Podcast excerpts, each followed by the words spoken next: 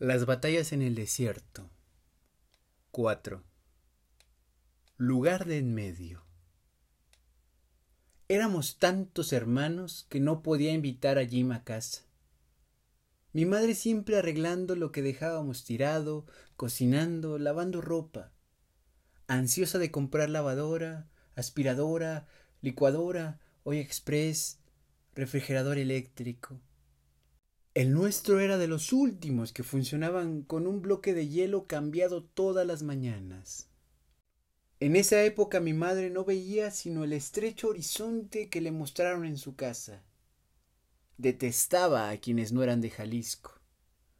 Juzgaba extranjeros al resto de los mexicanos y aborrecía en especial a los capitalinos.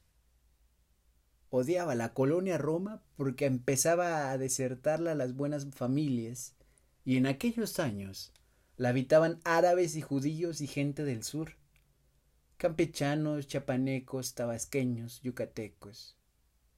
Regañaba a Héctor, que ya tenía veinte años, y en vez de asistir a la Universidad Nacional en donde estaba inscrito, pasaba las semanas en el swing club y en billares, cantinas, burdeles. Su pasión era hablar de mujeres, política, automóviles. Tanto quejarse de los militares, decía, y ya ven cómo anda el país cuando imponen en la presidencia a un civil. Con mi general Enríquez Guzmán, México estaría tan bien como Argentina con el general Perón. Ya verán, ya verán cómo se va a poner aquí las cosas en 1952. Me canso que con el PRI o contra el PRI Enríquez Guzmán va a ser presidente. Mi padre no salía de su fábrica de jabones que se ahogaba ante la competencia y la publicidad de las marcas norteamericanas.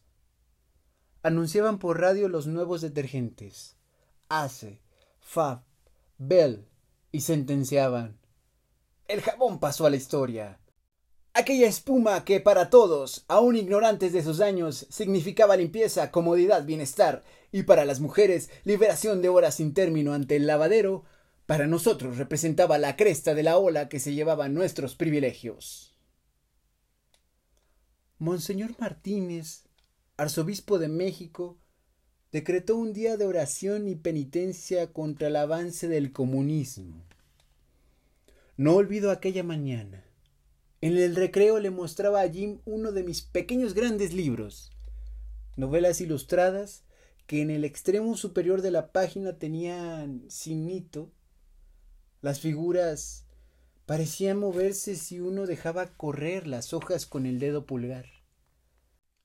Cuando Rosales, que nunca antes se había metido conmigo, gritó ¡Hey! ¡Miren! Esos dos son putos. Vamos a darle pamba a los putos. Me le fui encima a los golpes. Pásame a tu madre, pinche buey, verás qué tan puto indio pendejo.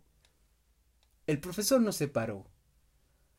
Yo con un labio roto, él con sangre de la nariz que le manchaba la camisa.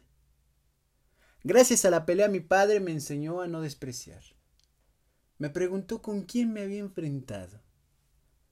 Llamé indio a Rosales. Mi padre dijo que en México todos éramos indios, aun sin saberlo ni quererlo. Si los indios no fueran al mismo tiempo los pobres, nadie usaría esa palabra a modo de insulto.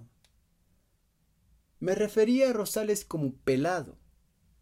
Mi padre señaló que nadie tiene la culpa de estar en la miseria y antes de juzgar mal a alguien debía pensar si tuvo las mismas oportunidades que yo.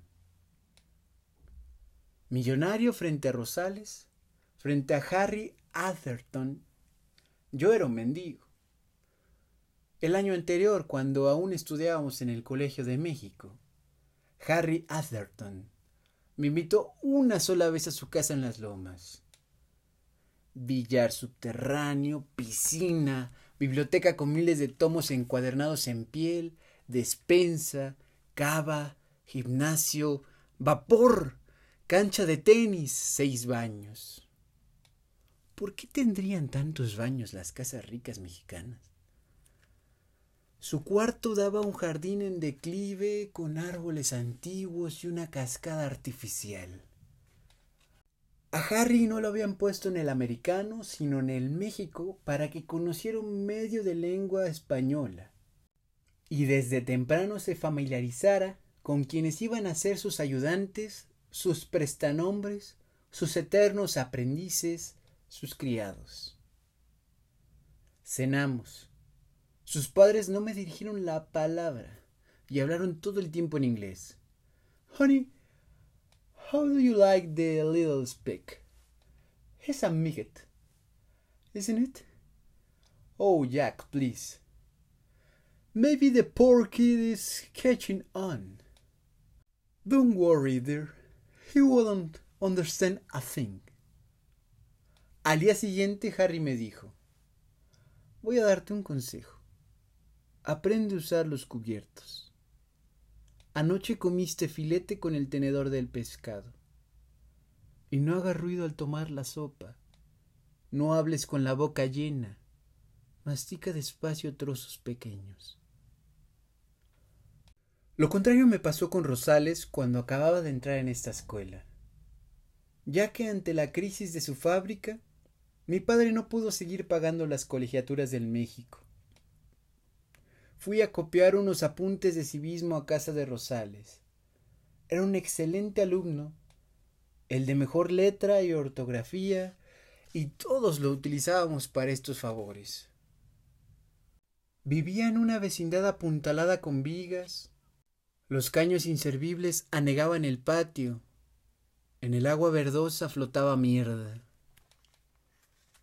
A los veintisiete años su madre parecía de cincuenta. Me recibió muy amable, y aunque no estaba invitado, me hizo compartir la cena. Quesadillas de sesos.